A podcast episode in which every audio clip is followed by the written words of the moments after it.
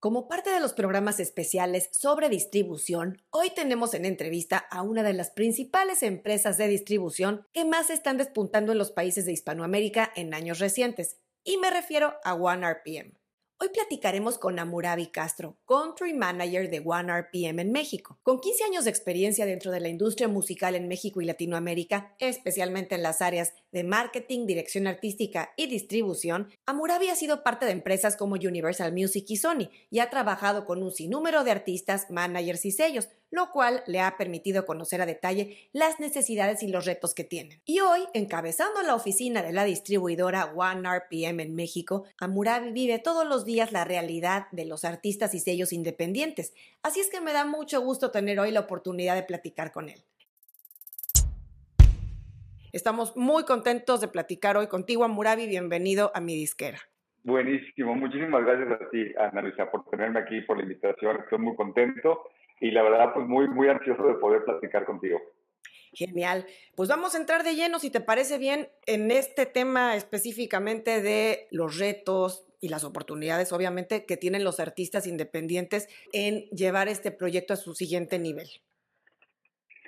Híjole, mira, la verdad es que me encanta estar de este lado de la independencia porque te das cuenta realmente los procesos y los esfuerzos que tienen los artistas independientes para poder llevar su, su música a muchos oídos, ¿no? Eh, creo que es muy lindo ahora estar de este lado porque te das cuenta de dónde viene el hambre, por así decirlo en el buen sentido, de querer que tu música llegue, que, que realmente pase algo, ¿no?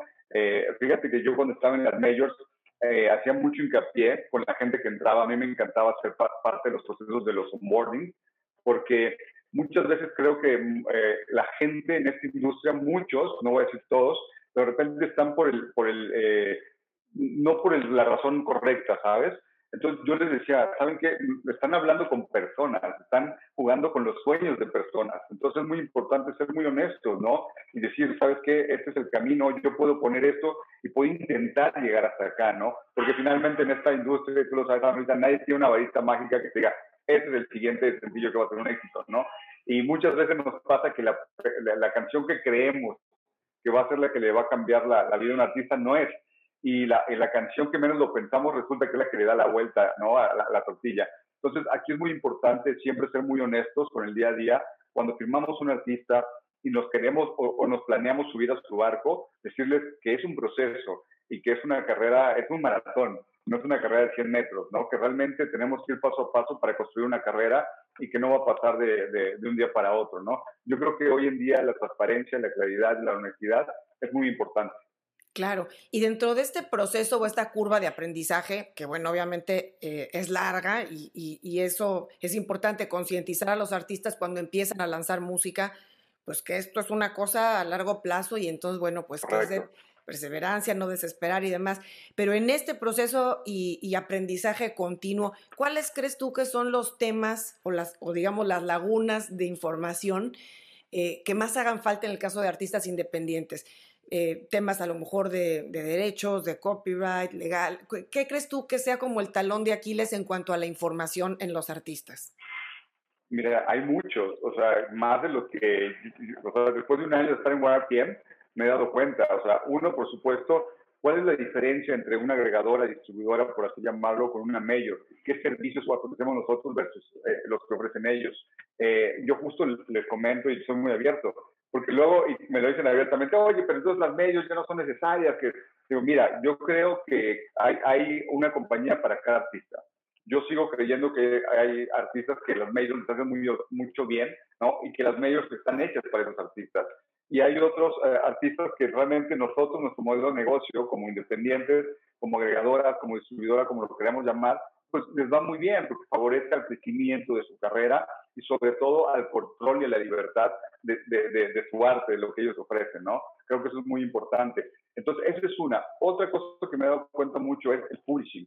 Este, muchos artistas pasan los años y todavía no entienden y no comprenden para qué es el publishing, para qué les beneficia, ¿no? Este, y creo que es muy importante que un artista tenga todo eso, todo eso en mente para saber cómo es su negocio, cuál es su ecosistema musical, a dónde va. Yo creo fervientemente que el artista hoy en día no solamente debe ser artista, sino que también debe ser empresario, debe de conocer su carrera, debe de entrar a la plataforma, en este caso la plataforma de OneRPM, que es una plataforma muy amigable donde tú te metes y puedes ver en tiempo real qué está sucediendo con tu carrera en cuanto a monetización, este, qué plataforma está monetizando mejor, este, dónde, dónde están tus consumidores, dónde está tu audiencia, y lo pueden ver en tiempo real, ¿no? Independientemente de que nosotros le podamos otorgar el servicio de darle su reporte, a mí me encanta que el artista un domingo a las 12 de la noche, si no tiene nada que hacer, se pueda meter y él ver qué está pasando en su carrera, ¿no? Entonces yo creo que sí hay muchas este, vertientes donde el artista se debe involucrar al 100, no solamente él y su equipo, o sea, eh, todos, ¿no? Deben de conocer las plataformas, deben de saber de dónde viene su audiencia, dónde viene su dinero, cuáles son sus países, dónde son sus mercados, dónde puede explotar más su carrera, con quién debe de hacer colaboraciones. Entonces yo creo que hoy en día la ventaja que tiene lo digital versus en el mundo cuando entramos nosotros en el mundo de la música es que todo lo tienes a, un clic de distancia. Antes tenías que esperar a que la compañía de discos te diera tu, reporte de ventas, ¿no? Y, pasaba tiempo y te llegaba un Excel que quizá no era del todo claro porque no lo entendías. Este, pero ahora todo está ahí, ¿no? Entonces ya no, no, hay mentira. Entonces yo creo que el artista, uno, debe de conocer su negocio muy bien, debe de conocer a la compañía que lo está atendiendo debe de conocer qué está pasando en la industria en cuanto a publishing, el pago de regalías, las sincronizaciones. Hay todo un mundo afuera que él, él debe de estar enterado de cómo se cobra, cómo se genera, cuáles son sus mejores opciones. Yo, por ejemplo, del lado del publishing y también del lado de agregadora, siempre digo, señores, pues, ¿por qué no? Ah, ahora sí que prospectas con otras, ¿no? Tienen tres opciones, tienen cuatro opciones, alguna va a ser la mejor. Creo que mientras más libertad de opinión tengan ellos, va a ser mejor siempre. Claro.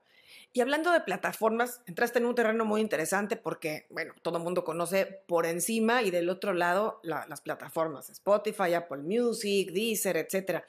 Pero en tu experiencia trabajando directamente con ellos, digamos como proveedor de contenido, como una distribuidora, ¿cuáles son en tu experiencia esos factores o esos elementos que, ellos se fijan para empezar a apoyar a un artista que tal vez está en desarrollo emergente, que digan, bueno, esto tengo buen olfato y a esto le voy a dar un playlist o esto le voy a dar. ¿Qué crees tú que determina que ellos se fijen en un artista que está despegando? Mira, igual iba a ser como muy, muy clichésoso lo que te voy a decir, pero pues realmente es el contenido, ¿no? Y la frecuencia con que tú lances.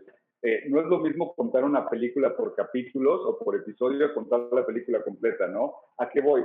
Las plataformas, imagínate la cantidad de lanzamientos que tienen cada fin de semana, eh, digas en México, digas en cada país en el mundo, es, brutal, ¿no? Hoy en día eh, hay, pues, para todos los gustos, para todos los oídos, contenido. Entonces, imagínate tú siendo editor de una, de una plataforma, la cantidad de música que no recibes. Entonces, a medida que tú le cuentes a todas estas personas la película completa, van a decir, mira, yo prefiero a esta persona que la trae clara y ya me dijo que trae cinco lanzamientos durante el año y que en el sexto lanzamiento sale un disco con cuatro canciones, a una persona, a un artista, a un proyecto que me trae una, una canción y de ahí nos olvidamos y en dos años vuelvo a sacar, ¿me entiendes? Entonces yo creo que es muy importante cómo le contemos la película por, por cada proyecto a las plataformas, porque despertamos interés, ellos al mismo tiempo ven que, que, viene un proyecto a largo plazo, que no es solamente un one shot. Entonces, creo que esos son elementos muy importantes para tener mejores espacios y que las plataformas tengan mayor certeza de lo que se viene con el artista y de esa manera pues poderlo apoyar y decir, mira, este proyecto va de veras, ¿no? Ya nos dieron un plan a un año, ¿qué sigue? Entonces, eso para mí es un diferenciador muy grande y es algo que lo hablamos mucho con los artistas, ¿no? Porque muchos artistas llegan y digo, mira, tengo este sencillo, oye, ¿cuándo tienes otra cosa? No, pues el próximo año mira, de una vez te digo que no va a pasar lo que tú esperas, no vas a estar ni en portada, no vas a estar ni en todos los playlists como quieres, porque no podemos llegar con esta información por la plataforma. Pero sin embargo, llega otro artista relativamente pequeño que está empezando y dice, mira, la verdad es que yo rompí mi cochinito y fui con tal productor y aquí está un EP, son seis canciones y me gustaría sacar una ahorita y en dos meses la otra y en la tercera salen las otras seis. O sea, ya vamos contando todo, llegamos con la plataforma, inclusive la plataforma se emociona y dice, mira, este, este, chiquito está empezando, pero la trae clara, ¿no? Entonces, eso nos ayuda mucho a gestionar las incorporaciones en, en playlists, para ver portadas o para tener mejores destaques, ¿no? Creo que es, lo que hoy en día se, se debe de valorar versus otras cosas. Claro. Y entrando en esta, eh, digamos, en este proceso de trabajo que tienen ustedes con las, con las plataformas, especialmente mencionabas a, Spotify y bueno, obviamente también ustedes tienen conversaciones cada semana o cada X tiempo con las demás plataformas.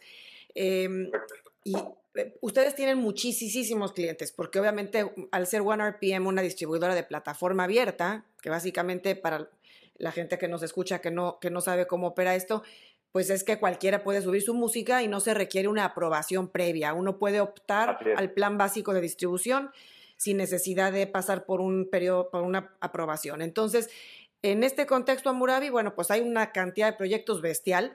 ¿Cómo hacen ustedes para seleccionar o filtrar lo que, lo que pueden presentar a las plataformas? Porque claro que no van a poder presentar todo. Eh, ¿cómo, ¿Cómo trabajan ustedes con toda esta base de clientes que tienen, eh, desde los que acaban de subir su primera canción y los que en el camino ustedes van tomando bajo su ala? ¿Cómo, cómo, cómo van ellos, eh, digamos, pasando filtros para llegar ya al punto en el que ustedes tomen una canción de ellos y la presenten a plataformas? Fíjate, e, es muy curioso, pero eh, tenemos un proceso de trabajo que nos ha funcionado bien, sobre todo a lo largo de este último año. Eh, nosotros tenemos tres modelos de negocio dentro de OneRPM. Uno es DIY, donde tú no do it yourself. Tú agarras, como tú dices, ni siquiera tienes que hablar con un ser humano, tú te metes al portal de OneRPM y abres tu cuenta, este, viene un modelo, un machote, un contrato muy sencillo, donde el cual tú aceptas los, los términos y ya en ese mismo momento tú empiezas a subir tu música. La plataforma es muy amigable, te dice cómo subir tu track, cómo subir tu video, cómo subir tu portada, e inclusive tú dentro de la plataforma puedes hacer tu mismo pitch hacia, la, hacia, hacia las plataformas de música, ¿no? Eh, la verdad es que nosotros tenemos ahí una persona que se encarga también de dar, ahora sí que un ser humano, literal, que se encarga de dar un servicio de, de, oye, un día igual nos escribe, oigan, estoy teniendo problemas para ingresar el MP3, perdón, el WAP que, que, que, tengo para subir a la plataforma. Entonces, esta persona te contesta y te dice, mira, lo estás haciendo mal por ABC. Entonces, total, te, guía para que quede muy bien hecho tu setup de tu sencillo, ¿no? Y entonces, como tú dices, de esos todos son bienvenidos, todos pueden entrar, desde un chico que está en su casa, en su Mac, haciendo, ya sabes, este, su música la puede subir, cualquiera. Ahora bien, lo que sí tenemos luego es, es este, un servicio que se llama Taking Off, que es nosotros, yo lo comparo un poco con el fútbol, ¿no? Es como cuando están todos los, los chicos, los morritos jugando en fuerzas básicas, ¿no? Pero hay alguien que está haciendo scouting y está viendo y dice, mira, ojo con ese morrito porque defiende muy bien, o mira, este puede ser un gran medio, este puede ser un gran goleador. Entonces vamos viendo eso en DIY y de repente esta persona que está monitoreando los performance, porque por medio de la data podemos ver cuál es el performance de cada track, dice, ¿sabes qué? Ojo con esta chica porque este proyecto es interesante vemos un número, le damos seguimiento y una vez que creemos que es el momento, la contactamos y ya hablamos con ella y le hacemos ese taking off, ¿no? La sacamos de DIY y le ofrecemos un modelo de negocios donde le vamos a ofrecer más servicios y quizás si vemos que los números dan fondo de marketing para que pueda, pueda llevar ese fondo de marketing comenzar a hacer campañas, ¿no? Digitales. Entonces, una vez que ya está en taking off y ya la tenemos más en radar y que ya hay un equipo de marketing ya donde con, con los que ella puede hablar, ¿no? Y donde ella puede decir, oigan, traigo este track, lo pueden escuchar, quiero hacer una colaboración, a quien me sugieren. Entonces, ya que tenemos esa relación, vemos lo que sigue, que es Next Level. Next Level es aquellos artistas ya consolidados, ya grandes, con los cuales ya hablamos, firmamos y los traemos. Pero asimismo, hacemos nuestras propuestas. A esos taking off, por decirte algo, de 10 que subimos en el año, agarramos 5 y le decimos. Vamos, los queremos llevar a Next Level. Vamos a trabajarlos. Entonces, además de ese fondo de marketing, les podemos ofrecer un adelanto de regalías. O de repente, si ellos dicen, ¿sabes qué? A mí no me interesa porque no me quiero endeudar, este, ayúdame a pagar la producción del disco. Entonces, ya también podemos hacer uso de un production budget donde les decimos, ok, te apoyamos a pagar tu disco, cuántos tracks son, ocho, cuántos videos van a ser cuatro, sacamos una, un, número, decimos, ok, esta es la plata para tu disco, llegamos a un modelo 50-50, donde la idea es ir socios con el proyecto. Entonces, también estamos abiertos a eso y de esa manera lo que nosotros queremos es que el artista no deje de lanzar, de sacar contenido y de que crezca dentro de la compañía. Claro, qué interesante porque también, bueno, pues ustedes han logrado crear todo este, mm, e, esta serie de servicios, porque bueno, desde el más básico, que es el, hágalo usted mismo, en el que uno no tiene más que firmar un contratito en línea y subir su música, hasta estos dos escalones adicionales que nos comentas, en el que ya tienen el ingrediente personalizado de atención con, tu equipo eh, y que funciona más en el esquema de una disquera, eh, digamos como label services que se llama en inglés, ¿no? Los servicios de disquera que es, eventualmente lo que un artista siempre estará buscando porque, eh, bueno, todos necesitamos una guía y alguien que nos esté ahí un poquito marcando la pauta, ¿no? Entonces, qué interesante que ustedes han podido hacer este modelo de negocio en el que no discriminan la entrada, pero sí pueden ir filtrando y ir creciendo el talento de una manera pues que es un, ganar-ganar por ambos lados. Y sabes que, Ana Luisa, creo que lo interesante es que en el momento en el que está OneRPM hoy en día es, es esto, ¿no? O sea, podemos ser desde tu distribuidora, tu agregadora 100% literal, hasta tu mayor, por así decirlo. Y en el Inter todo lo que quieras, o sea, podemos hablar, podemos negociar, podemos tener modelos flexibles. Creo que lo lindo de estar de este lado es que te podemos hacer un traje a la medida y eso es un diferenciador muy grande, ¿no? Sí, a mí, y, bueno, lo he comentado, no, no, te lo digo ahora porque estés en la entrevista, porque también la gente que nos escucha lo sabe. Yo recomiendo con mucha frecuencia OneRPM porque me gusta de entrada el modelo, de, especialmente la gente que no tiene eh, mucho presupuesto para arrancar, pues la opción gratuita, porque obviamente uno sube su música sin costo y se distribuye sin costo. Entonces, claro, la gente que, quiere todo en la vida y que quiere que sea gratis, pero a la vez quiere el 100% de su regalía, eso siempre les digo que no existe, porque por un lado está la letra chica, pero bueno, con ustedes está la transparencia de que no te cuesta y bueno, pues eventualmente te restarán un 15% o el que sea el porcentaje de regalías por manejar tu música. Pero lo que me gusta es que desde el principio te han incluido la parte de, eh, de entrega a redes sociales, de monetización en YouTube con el Content ID, eh, y de esta manera también el artista que está empezando no tiene que estar pensando que si tiene que contratar además las redes sociales y que si tiene que pagar una anualidad para que no le bajen su música. Ese tipo de cosas que a veces un modelo gratuito te puede llegar a, caer en esa trampa, ¿no? Entonces, Correcto. Y, me gusta eso. sabes que es muy importante eso que tú tocas, porque finalmente no hay, creo, creo yo, y lo digo desde mi punto de vista, es este, tener una plataforma como tú dices, donde ya tengo todos los servicios para empezar, ¿sabes? Pero puedo tener más servicios a medida que yo vaya creciendo, ¿no? Entonces creo que eso es bueno porque no es tener toda la vida lo mismo. O sea, nosotros ya podemos monetizar desde el año pasado Facebook, Instagram, TikTok, además de crear campañas para esas plataformas. Eh, hemos crecido y tenemos ahora un especialista, un área que se llama D2F, Direct to Fan, que se encarga justo nada más de ver estrategias enfocadas a TikTok, a Instagram y a Facebook porque hoy en día son unas nuevas fuentes de ingreso, yo, ya no nada más de promoción. Entonces creo que eh, cuando hablamos con nuestro equipo y con los clientes, creo que es muy importante hacerles saber que cada vez hay más herramientas que ellos pueden ocupar para que su negocio crezca. De acuerdo.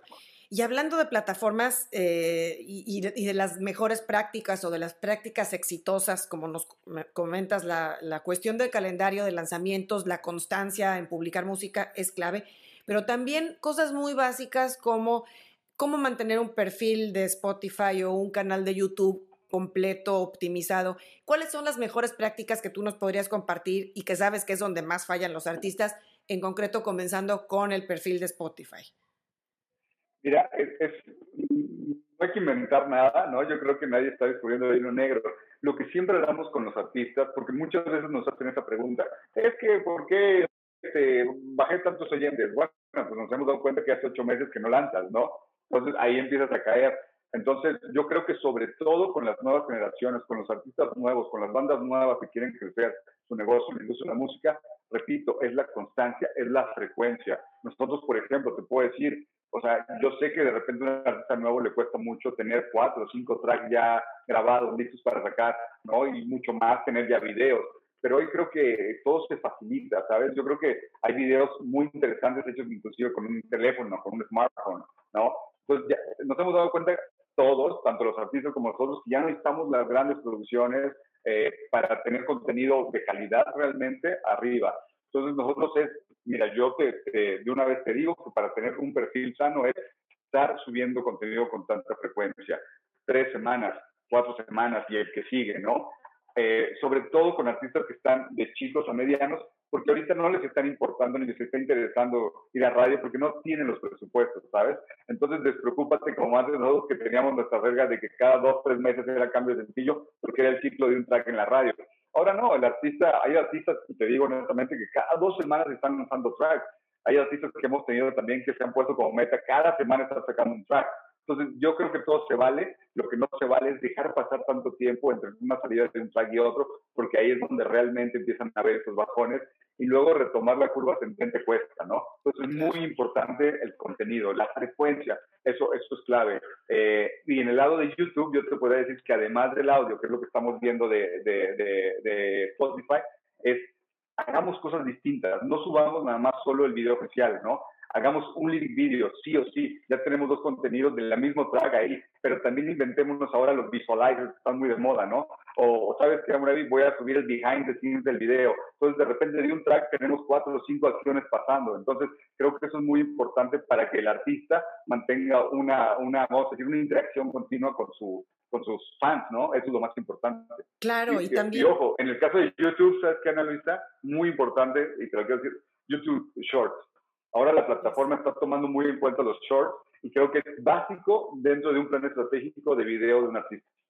Súper importante esto que dices, Amurabi, de que también el artista aproveche todas las herramientas que tiene una misma plataforma, por ejemplo en YouTube, obviamente los shorts, la comunidad, ¿no? La sección de comunidad Hace poco tiempo eh, YouTube ya bajó el requerimiento de, suscriptores, ya prácticamente cualquiera, pues yo no sé si ya desde los 100 o desde el principio, porque antes había que esperar a los 1000 y luego, bueno, ahora no hay pretexto, todo el mundo tiene la comunidad habilitada y tampoco hay que tratarla como, como un espejo de las redes sociales eh, que uno maneja siempre, hay que darle ese toque distintivo para que la gente también tenga un pretexto de ir a tu canal de YouTube. Esto que acabas de decir, Luisa, es clave porque muchas veces el artista comete el error de que, ya sabes, sube algo en Instagram y lo pone reply casi casi en todas las redes, y, y, entonces eh, tú como usuario, bueno, ¿para qué lo sigo en otros? Porque aquí tengo en una sola, tengo todo, ¿no? Yo creo que el artista debe de, de, ser más consciente de su ecosistema digital y lo que tú dices, ok, le voy a dedicar una hora de mi tiempo a YouTube y voy a hacer mis YouTube Shorts, otra hora para mis stories, eh, stickers musicales, este, ya sabes, en Facebook qué videos voy a subir, qué contenido le voy a dar cada ecosistema, cada plataforma debe de tener un, un contenido distinto. De esa manera tu ecosistema se vuelve mucho más valioso y mucho más atractivo para los fans, para los consumidores, a diferencia de uno que está lo mismo en todos, ¿no? Claro. Y, y, también respecto a YouTube, una pregunta. ¿Cómo manejan ustedes dentro de la plataforma de OneRPM el tema del canal oficial de artista? Cuando un artista ya es candidato a verificar o a, o a digamos, a solicitar su canal oficial, se puede hacer directamente en, el sistema o cómo lo hacen ustedes? 100%. Nosotros tenemos una red multicanal eh, en OneRPM. De hecho, nosotros somos uno de los partners prioritarios. De, hecho, si no me equivoco, el número dos para, para YouTube a nivel Latinoamérica, para monetización, para tener mayor spotlight. Entonces, si tú traes tu, tu, canal de YouTube a la red, vas a monetizar mejor, vas a tener mucho mejor performance que si lo tuvieras como un poquito en el limbo, ¿no? Porque realmente la red multicanal lo que hace es que tu contenido va directamente al usuario que te escucha. Si tú lo tienes un poquito en el limbo, pues te llega a ti este, pues, comunicación de todos lados del entretenimiento. Entonces, realmente, si quieres crecer tu canal, pues te ayuda mucho. Ahora bien, a nosotros nos ayuda, eh, nos, llegan muchos canales que pues que están creciendo o que no saben por dónde, no los han verificado. Entonces nosotros cuando estamos sobre todo en Taking Off, le damos un seguimiento al artista o a la banda o al manager para hacer crecer con best practices su canal más rápido. Y así lo ayudamos a verificar, a monetizar y una vez que ya está teniendo esas condiciones, ya lo unimos a, a nuestra red para que empiece a crecer de una manera más rápida y más constante. Claro, qué bueno porque esto que comentas es clave. Mucha gente ya cumple el requerimiento básico de para tener un canal oficial de artista, que es tener tres, tres publicaciones, digamos, de sencillo o de video oficial en YouTube y no solicitan su, su, verificación, su canal oficial de artista. Entonces, qué bueno que, que mencionas esto porque sí es clave a, a, la gente que nos escucha recordarle que a partir de que tienes tres sencillos lanzados a través de una distribuidora, de un partner de YouTube, puedes reclamar tu canal oficial de artista y tener tu corchea gris para que sepan que eso es un canal de artista y, eso es clave. Otra cosa clave, Ana Luisa, porque eso es súper importante. Y otra cosa muy importante también, porque muchos nos lo preguntan, oigan, pero pues yo ya quiero empezar a monetizar mi canal de YouTube, porque ya estoy monetizando. También tiene ciertos requerimientos. Tienes que tener mil suscriptores y cuatro mil horas de, de, de, de, tiempo transcurrido, ¿no? De tu canal. Entonces, ya con eso, tú ya puedes empezar a inscribir al canal para que empiece a monetizar que, es otra duda que también a, nosotros nos llega mucho y nos lo preguntan. Claro, y respecto a Video Amurabi, eh, obviamente aparte de YouTube, que es lo principal, lo que todo el mundo tiene en mente. ¿Ustedes también trabajan o trabajaban con Bebo o cuál es la situación actualmente respecto a los canales de Bebo de los artistas integrados a, YouTube? Mira, al día de hoy nosotros no monetizamos Bebo, no trabajamos de hecho con Bebo. Tengo entendido que al día de hoy están eh, hablando las majors solamente Sony y Universal. De hecho, creo que Warner, no, ni siquiera Warner tampoco trabaja con Bebo. Eh, nosotros, pues nuestro core es YouTube eh, con Bebo no tenemos como esa relación ni esa alianza, eh, pero te puedo decir que tenemos una gran relación y trabajamos muy de la mano también con Facebook, ahora que tiene su parte de videos que también monetiza. Eh, somos uno de los partners principales en Latinoamérica y al igual pues el contenido de video que se le da a Amazon y a, y a Apple, ¿no? Son nuestros partners principales en cuanto a consumo de video y Tidal. Entonces, siendo el día de hoy, te puedo decir, Facebook, nuestro segundo partner en cuanto a video se refiere, porque han entrado muy duro. Nosotros ya hemos migrado todo el catálogo de nuestros artistas a, Facebook, que realmente Facebook también está muy interesado en crecer esa parte del negocio. Y aprovecho para preguntarte justamente eso, que es algo que hace poquito me preguntaba un, artista con el que hicimos un proyecto. Eh, normalmente los videos completos pues los suben a YouTube, ¿no? Pero a Facebook solamente pues suben fragmentos, o, digamos snippets cuando hacen una publicación, etcétera.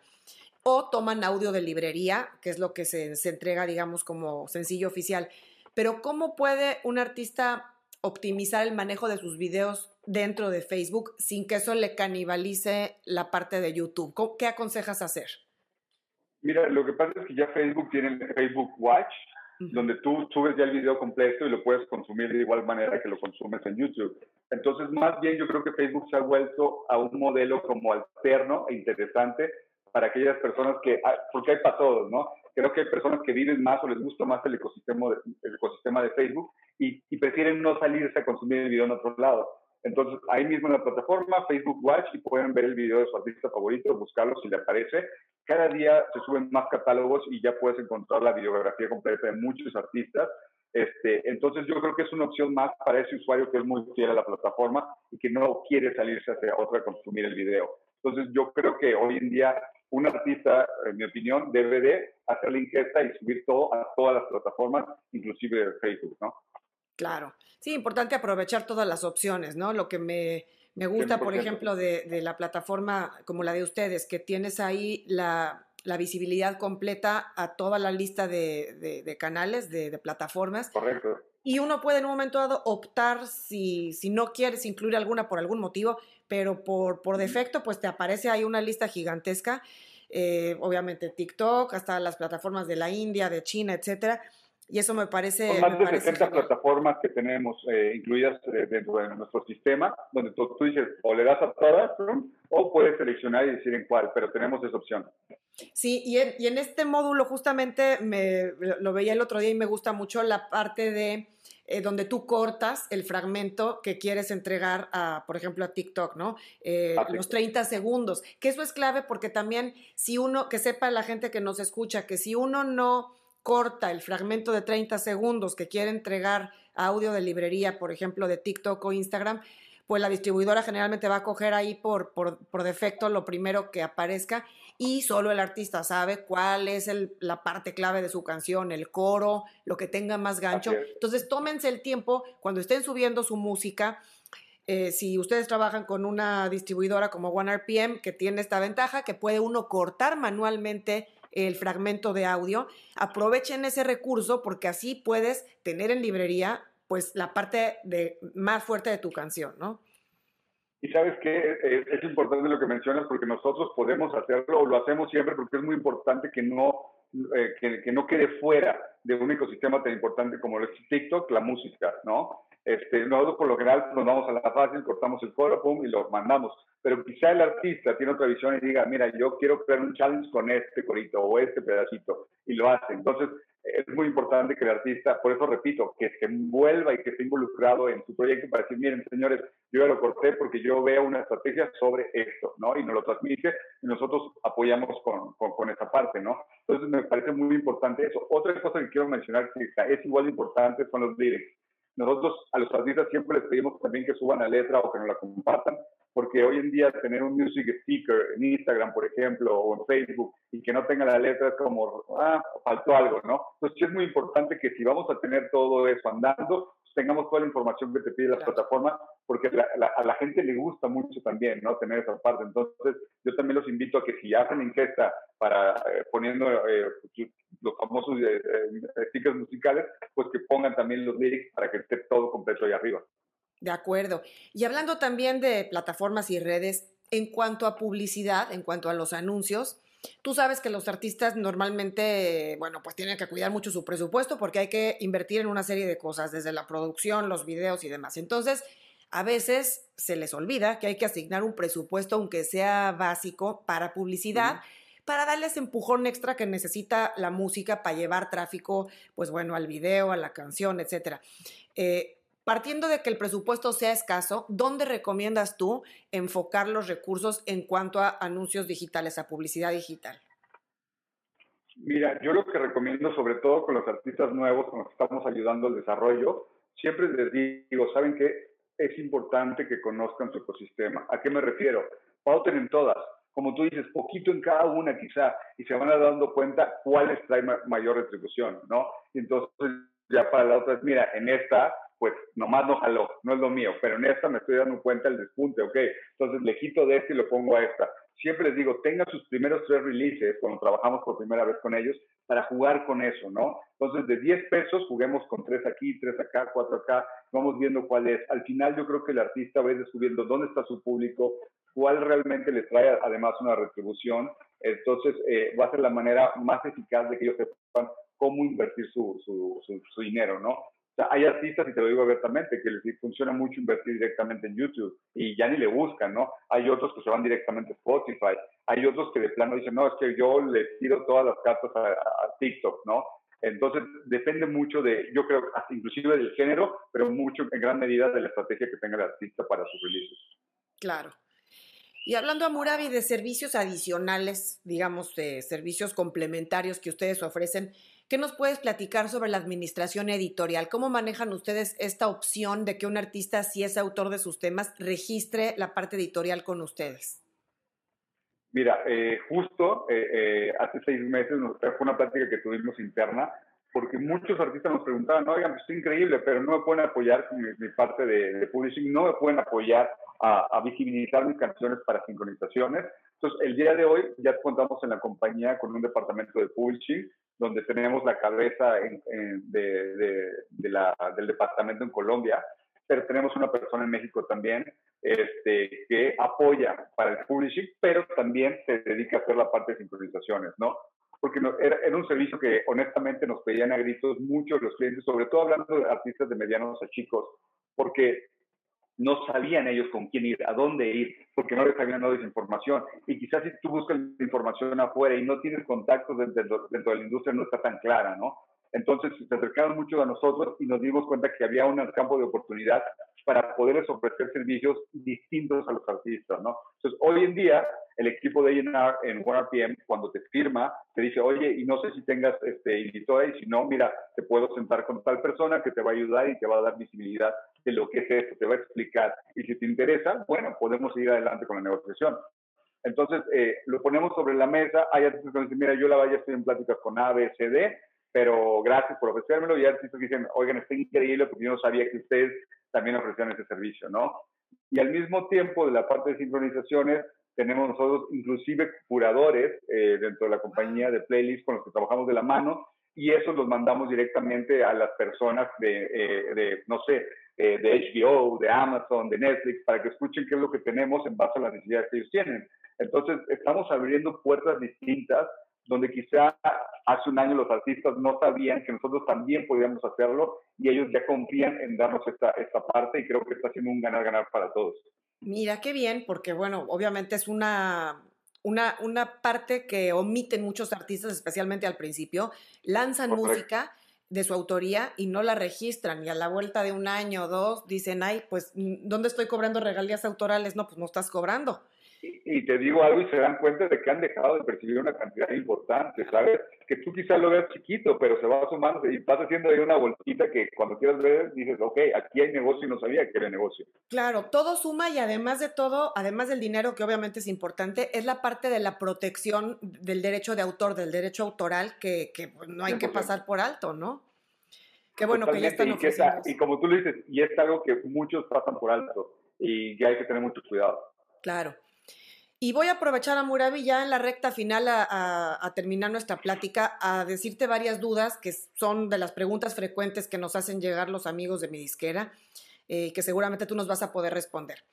Eh, entonces va, lluvia, lluvia de preguntas. Échale. Bueno, es respecto a las colaboraciones, cuando un artista da de alta su canción y tiene uno o dos colaboradores más, la plataforma permite agregar artistas eh, adicionales también como artista principal aunque no sean ellos parte de OneRPM? Fíjate que es algo también cuando yo entré acá, eh, empezó a surgir muchas dudas y me encanta decirte que sí. Eh, la plataforma de OneRPM tiene una ventaja versus muchas otras. Es que es una plataforma que Manuel Suns, el dueño de, de OneRPM, él es el principal promotor de que tenga actualizaciones y que sea la mejor plataforma en el mercado. Él directamente ve todo esto. Entonces, mira qué, qué tan loco es que nosotros podemos hacer un split editorial desde dos personas a, 100, si tú quieres, de una canción, dentro de la plataforma donde tú das de alta, pones tú los porcentajes de cada quien y sus cuentas. ¿Para qué? Para que nada tenga que llegar directamente al artista, sino que cada vez que se haga el pago de regalías, llegue a cada una de las cuentas que tú diste de alta en la, en la, plataforma. Y eso ha sido tan diferenciador, Ana Luisa, que hay artistas que nos han buscado de, oye, tengo un dueto, un beat con un artista tuyo, voy a sacar mi sencillo en un mes este, pero mi plataforma no puedo hacer este split. Tú lo puedes, sí, yo lo puedo, y a quién, a, tu productor, a, tu, a quien tu ingeniero, a quién quieres a tantos.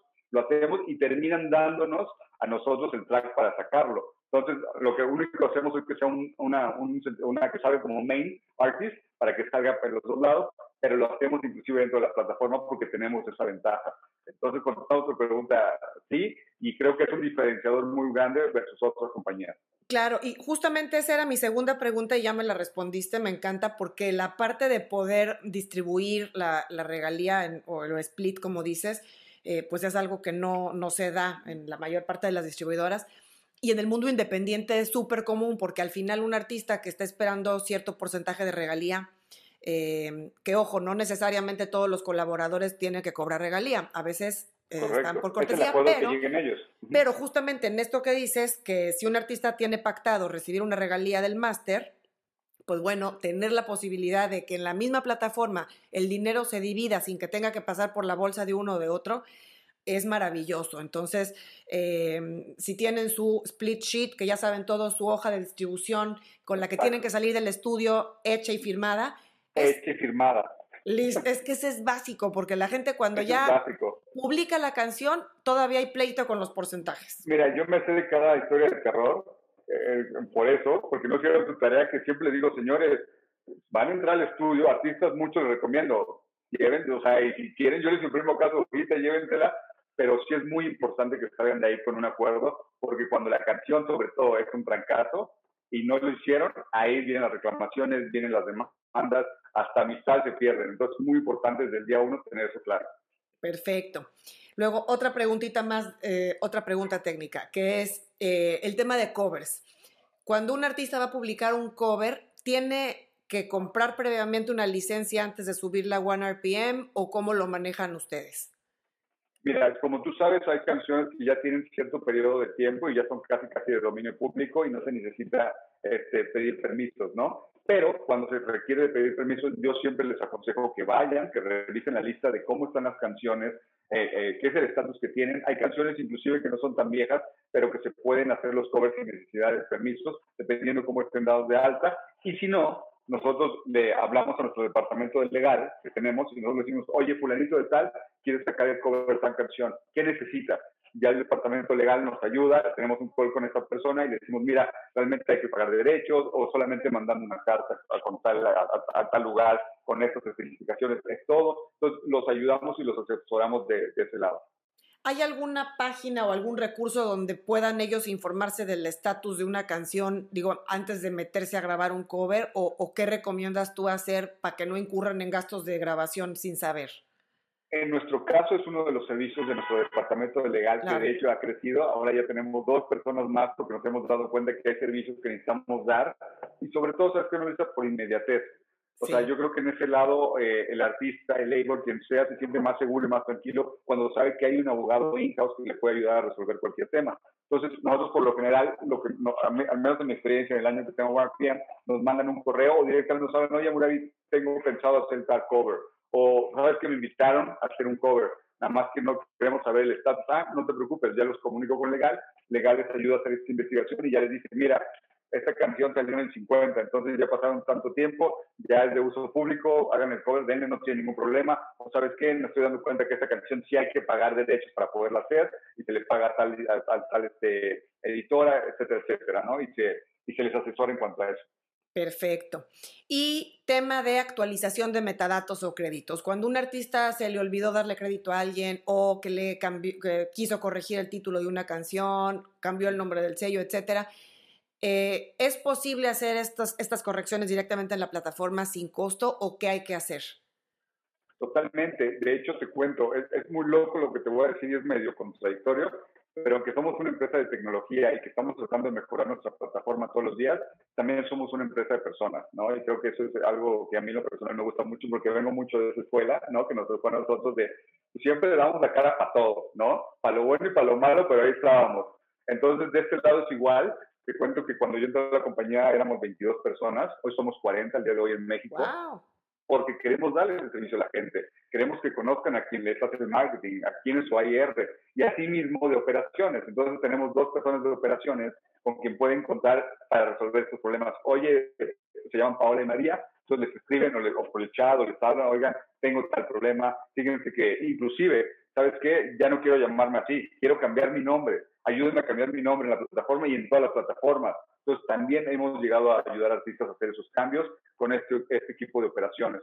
Entonces, sí, la, la, verdad es que nosotros siempre tratamos de atender. Hay cosas que son muy friendly en la plataforma que tú mismo puedes hacer, pero si llegas a tener duda o se te traba, podemos con el equipo de operaciones darte ese servicio para que tú digas, ok, pum, ya quedó, next, ¿no? Oye, que nos ha pasado, y te doy un ejemplo real, ya no estoy con tal manager, y, y él me había dado de, de, de alta con, con, su mail, ya no puedo acceder a la plataforma. Revisamos, hablamos con el nuevo manager, su nuevo equipo, y les ayudamos a cambiar ese mail para que ellos puedan tener acceso de su plataforma, de su cuenta, ¿no? Entonces, tratamos de estar en todo este tipo de, conversaciones para que el artista esté tranquilo de que tiene una compañía de que está para resolver y solucionar problemas, ¿no? Claro, qué bueno. Y dentro de todo, bueno, es un equipo bien grande, pero habiendo tantos clientes, pues siempre está la limitante del tiempo. Pero también el, sistema de tickets, en mi opinión, es eh, pues un recurso muy efectivo, muy eficiente, porque obviamente no es que ustedes estén todo el tiempo disponibles para coger el teléfono a alguien o contestar un correo, pero sí este sistema de atención de tickets es muy rápido porque así alguien que tenga dudas, pues bueno, puede tener un tema técnico resuelto. Yo aconsejo también que, antes de preguntar y mandar un ticket, traten de buscar la información porque, en, por ejemplo, en el blog, ¿no? O incluso en preguntas frecuentes, hay muchas de las respuestas, la mayoría están ahí. Entonces, antes de meter a la gente en este sistema de tickets y quitarle de pronto horas a la gente, échense un clavado en, la, en los recursos de información. Porque... ¿Sabes qué, Ana Luisa? Además, nosotros nos dimos a la tarea el año pasado de hacer tutoriales para todos, ¿no? Entonces, cuando un artista también tiene alguna duda, les hacemos llegar el tutorial de, oye, no, no hay ningún problema, esta es tu duda específica, acá está tu tutorial, ¿no? Ya, si una vez tú viendo el tutorial y haciéndolo tienes problemas, pues nosotros podemos entrar. Pero por lo general te puedo decir que en el 80% de los casos, cuando se les manda el tutorial, queda todo muy bien y ya no hay necesidad de, nosotros eh, entrar para apoyar, ¿no? Entonces creo que es una manera también de dar un servicio pronto porque ese tutorial finalmente se lo queda el artista y cualquier duda puede recurrir de nuevo a él. Claro, perfecto. No, pues contestaste las preguntas que teníamos y la verdad es que, que nada, es, es, un, es, un, gusto ver cómo un equipo ha ido creciendo, un equipo, que, tu equipo que está, eh, pues tiene poco tiempo relativamente en México, pero se ha armado una red de, gente experta en la industria en diversas áreas y que puedan ser un apoyo hoy por hoy para tantos músicos independientes que están surgiendo. Bueno, pues me encanta. También hay muchos artistas que vienen de las multinacionales y que aterrizan con compañías como ustedes y encuentran su, su lugar feliz, porque vienen de, de, un esquema de regalías bastante desventajoso en muchos casos y en una, en una distribuidora independiente encuentran ese apoyo, pero a la vez, pues ese ingreso exponencialmente mayor de lo que tenían. Entonces, qué padre contar con... Y, y sabes que, más para complementar esto que dices, lo que me gusta mucho en el momento en el que estamos es que eh, somos una compañía que tenemos gente de experiencia en el mercado, que venimos de igual de majors o de management, eh, con gente muy joven, que, y estamos haciendo ese, ese híbrido, ¿no? Porque yo como les digo mucho a, a, los chicos que contrato que vienen recién salidos de la universidad, o sea, ustedes viven en el teléfono, yo no, yo no soy de esa generación, ¿no? Lo trato de entender y trato de entender ese ecosistema, pero ustedes lo traen así. Entonces, ustedes enseñan esa parte, yo les enseño la otra parte por experiencia y creo que hemos encontrado ahí un, un complemento bien interesante. Y por otro lado, creo que tenemos por ahí tres pilares que, que, nos están apoyando mucho a, tener un tipo de diálogo distinto con los artistas, con los managers, con los labels. Y es de que si cuentas con una empresa de tecnología, que además de todo trata de preponderar la transparencia y la claridad en cada transacción y al mismo tiempo un equipo de personas que están para darse la cara y para platicar, ¿no? Les digo, yo soy el primero que cuando me mandan algo y tengo que que me conteste una computadora y me mandan al 3, al 4, al 5, yo me aburro y les cuelgo. Entonces le digo, yo no quiero que nos pase esto también acá. Entonces a la primera tenemos que contestar y, y hablar y, y, y tener una, una conversación como humanos, ¿no? Para mí eso es bien, bien importante. Claro.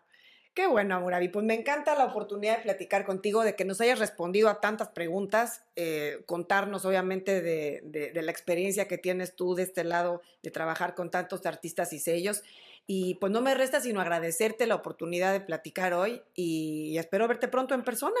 Abrazo de vuelta. Muchas gracias por la invitación y a tus órdenes por acá.